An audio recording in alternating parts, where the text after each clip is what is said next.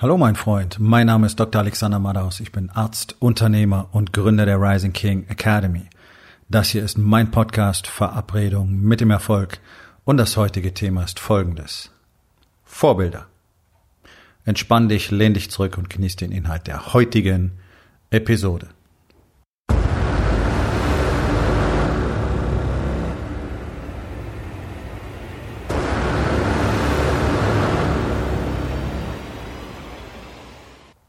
Ich denke, das wird eine kurze Episode heute, weil es über das Thema eigentlich nicht so viel zu sagen gibt. Vorbilder. Wo gibt's welche? Das meine ich ganz im Ernst. Wo gibt's welche? Das, was heutzutage so als Vorbilder dann auch mal mitunter angeführt wird, irgendein Manager, irgendein Politiker, dann gibt's noch irgendwelche Philosophen, Leute wie Nelson Mandela und so, ja, das ist cool. Äh, meistens ziemlich bedeutungslos, das ist mein Erleben, wenn mir Männer sowas erzählen, dann denke ich mir, okay, wieso ist gerade der dein Vorbild, wenn ich nichts, aber auch gar nichts davon in dir wiedererkennen kann? Und andere taugen einfach nicht als Vorbilder. Und machen wir uns doch mal nichts vor. Es, es gibt in Deutschland praktisch keine Vorbilder. Ja, wenn, dann sind das wirklich solche Leute wie, weiß ich nicht, John F. Kennedy, uh, Nelson Mandela, König Leonidas, whatever.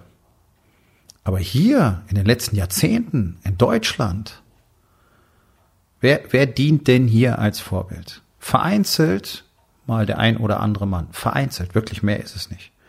Frag dich doch mal ganz einfach, ist dein Vater dein Vorbild gewesen? Wolltest du dein Leben lang genauso sein wie er? In allen Facetten seines Seins. Wolltest du so sportlich und so fit und so stark sein?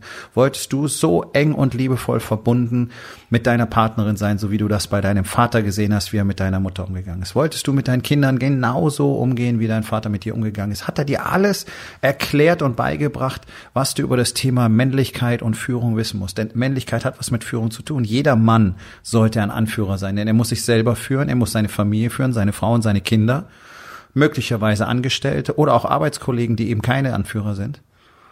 Hast du all das gelernt? Okay. Ich habe eine 99,9-prozentige Chance, dass es nicht so war. Für die meisten Männer, so wie für mich auch, war der Vater irgend so eine farblose, nichtssagende Figur, die im günstigsten Falle keine Probleme zu Hause gemacht hat. Sprich, uns in Ruhe gelassen hat, nicht wahr? Viel zu lernen gab es da nicht. Vielleicht war er obstruktiv, so der klassische Diktator, der sagt, wie die Dinge zu sein haben und nichts anderes akzeptiert hat. Ja, ich kenne Unternehmer, die bis heute von ihrem Vater dominiert werden, die sich nicht trauen, ein Investment in sich selber zu tätigen, weil ihr Vater es ihnen nicht erlaubt. Ja, da ist von Männlichkeit aber gar nichts zu sehen. Und das meine ich jetzt nicht böse oder herablassen, sondern du musst deine Männlichkeit für dich schon beanspruchen.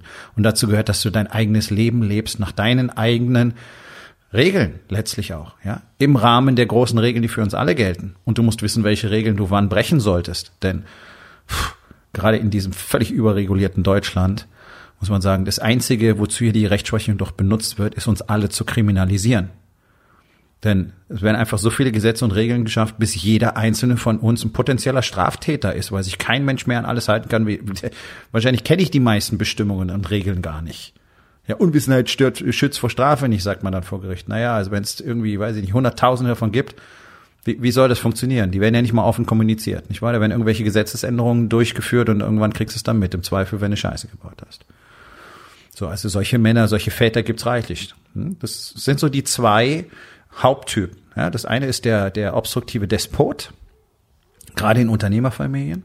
Klar, hat ja auch was aufgebaut. Meistens ist das nicht so wirklich toll, was diese Unternehmerpersönlichkeiten dann hinterlassen. Das sind auch eher Ausnahmen, den ganzen Krempel runtergeritten, sich selber gut bedient, eigentlich nie gewusst, wie man es richtig macht, die Mitarbeiter genauso behandelt wie die eigenen Kinder.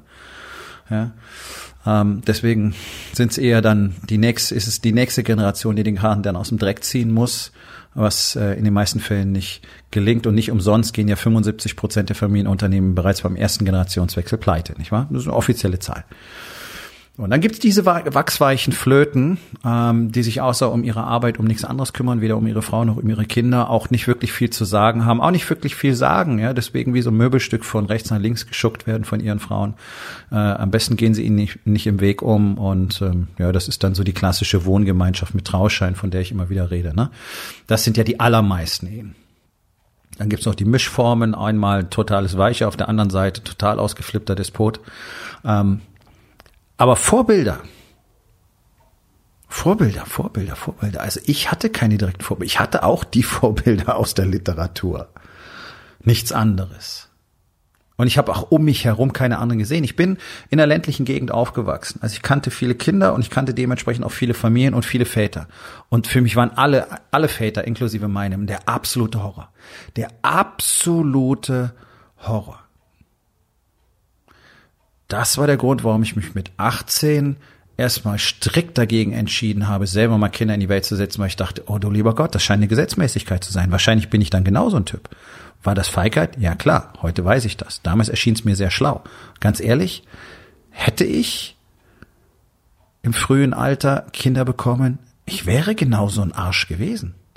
Also meine, meine Betrachtungsweise war absolut korrekt. Und, jetzt muss ich ja hinzufügen, nachdem es ja bis heute bis auf die Rising King Academy niemanden in Deutschland gibt, der einem Mann wirklich zeigen kann, was das eigentlich bedeutet, ein Mann zu sein. Liebevoll, emotional, offen, authentisch, der Wahrheit verpflichtet, ein echter Anführer in seiner Familie, ohne Despot zu sein, der Nächstenliebe und, und Empathie über alles stellt. Ja? Hätte ich gewusst, dass es sowas gibt und hätte mir das jemand zeigen können, dann hätte ich ja mich selber so verändern können, dass ich eben nicht so hätte werden müssen. Dennoch Damals war ich's. Und was ist passiert? Nachdem das Kind dann da war, gar nicht mal so, ich glaube ein Jahr später war das, schon lange her, hat die Mutter dann entschlossen, eben nicht mehr mit mir zusammen sein zu wollen, was eine gute Idee war, weil, egal, war auch nicht so ganz, ganz auf der Sonnenseite des Lebens geboren, muss ich sagen, ähm, was so Mindset und Einstellungen angeht. Aber völlig egal. So, und dann, irgendwann ist dann dieser Kontakt zum Erliegen gekommen. Ähm, deswegen gibt immer wieder Männer, die sagen, nee, der hat ja keine Kinder, er weiß nicht, wovon er spricht. Doch, ich weiß ganz genau, wovon ich spreche. Ich war im Kreissaal mit dabei. Über die ersten zweieinhalb Jahre, inklusive Schwangerschaft, weiß ich alles. Okay. Nun, wäre ich ein Vorbild gewesen? Nö. Bis vor ein paar Jahren wäre ich noch kein gutes Vorbild gewesen ja, was Disziplin angeht und was Arbeitswille angeht und die Fähigkeit, ähm, sich zu verändern. Ja, ja, ja, ja, ja, alles cool, alles so, so äußerliche Dinge, ja, so Worthülsen. Ähm, das, was es wirklich braucht, um echter Mann und echter Leader zu sein, das habe ich erst mit 49 angefangen zu akquirieren. Und seitdem trainiere ich das hart.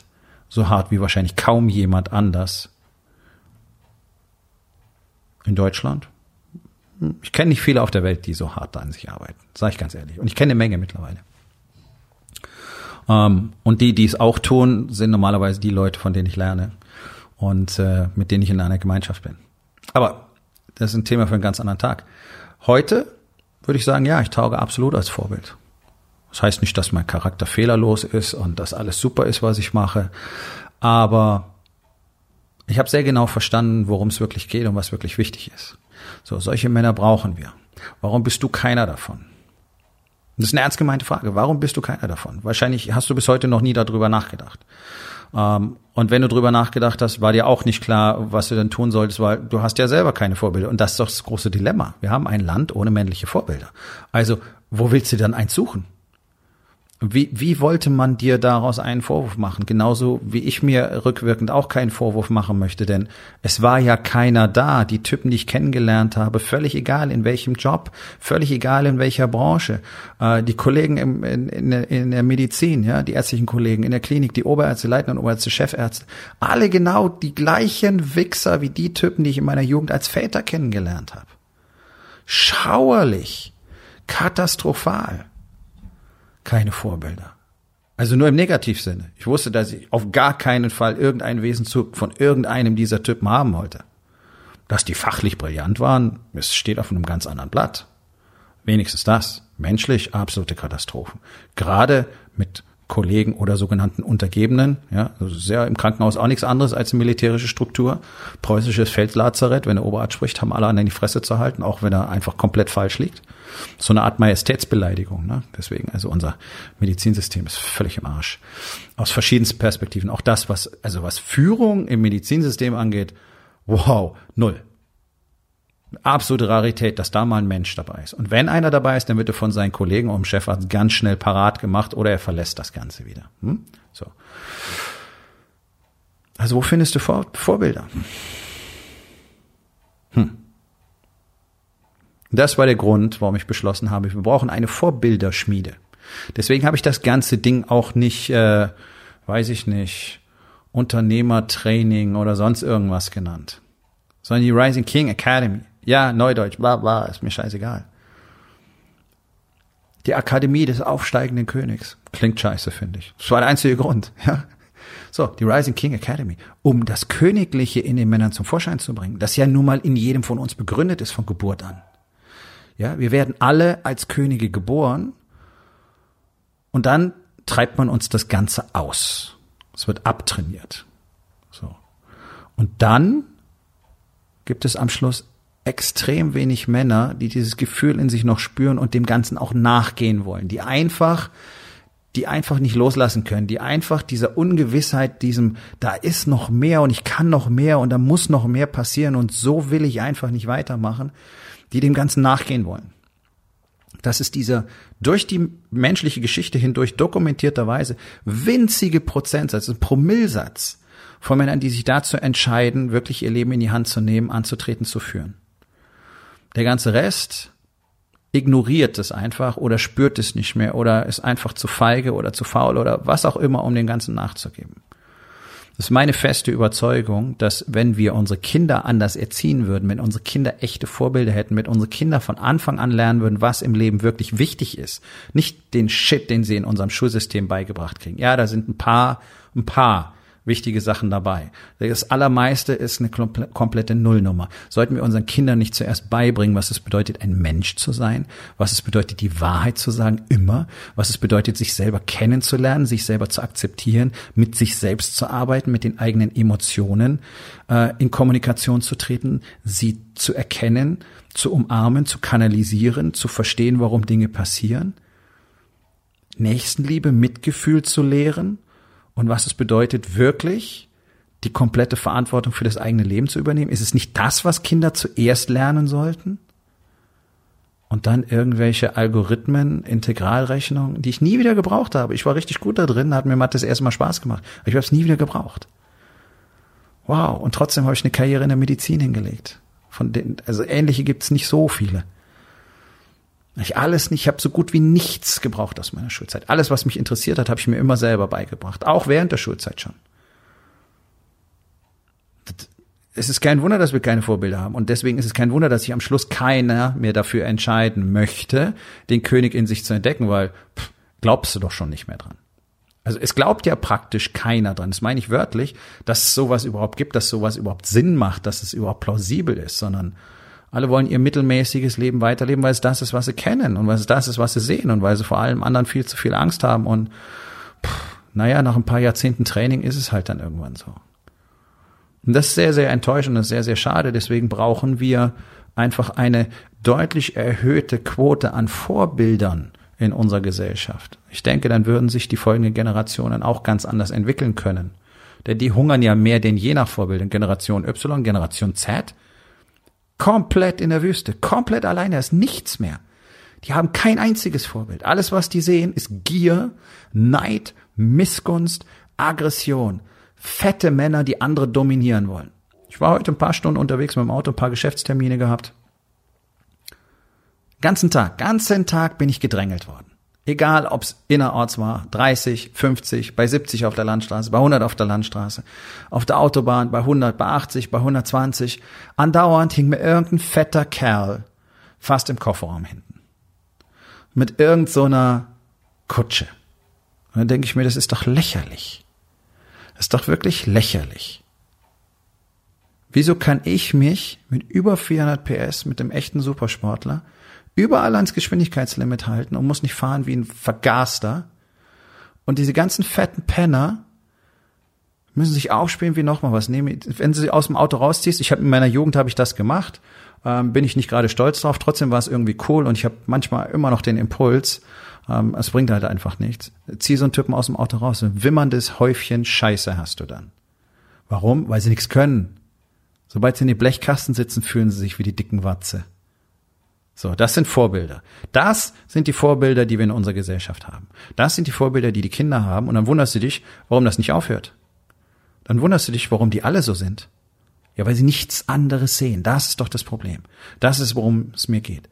Es muss Alternativen geben. Alle kotzen über Monopole wie Amazon. Ja, gibt ja keine Alternativen. Wer tritt denn an? Wer tritt denn an? Oh, die sind so mächtig, das geht nicht. Ja, genau. Das ist die Einstellung. Und dann beklagen wir, dass Deutschland als Innovationsstandort, Deutschland und Europa, ganz weit abgeschlagen hinten liegen.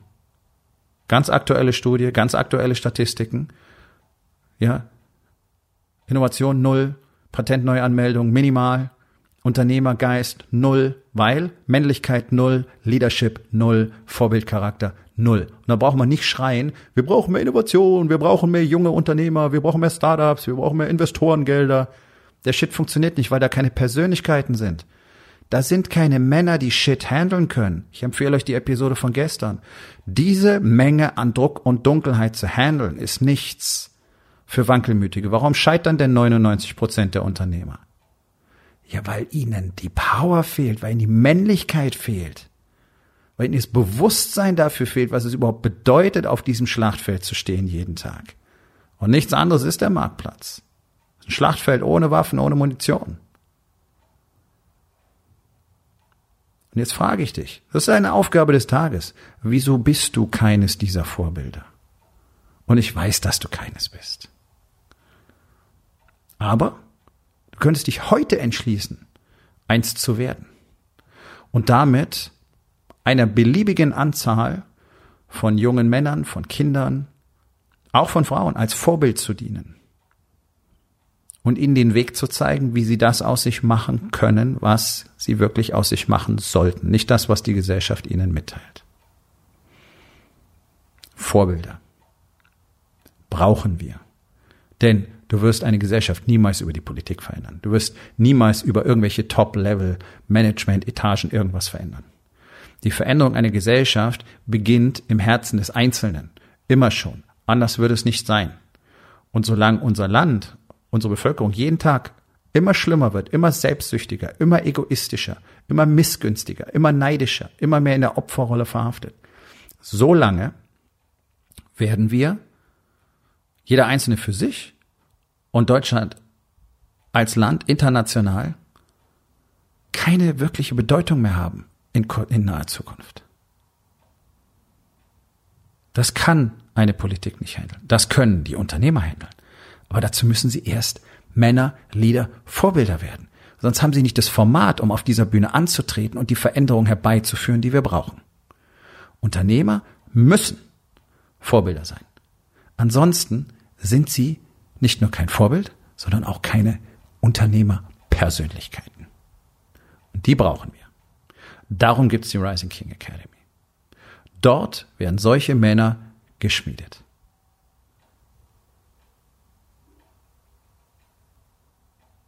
So wie Eisen Eisen schärft, so schärft ein Mann den anderen.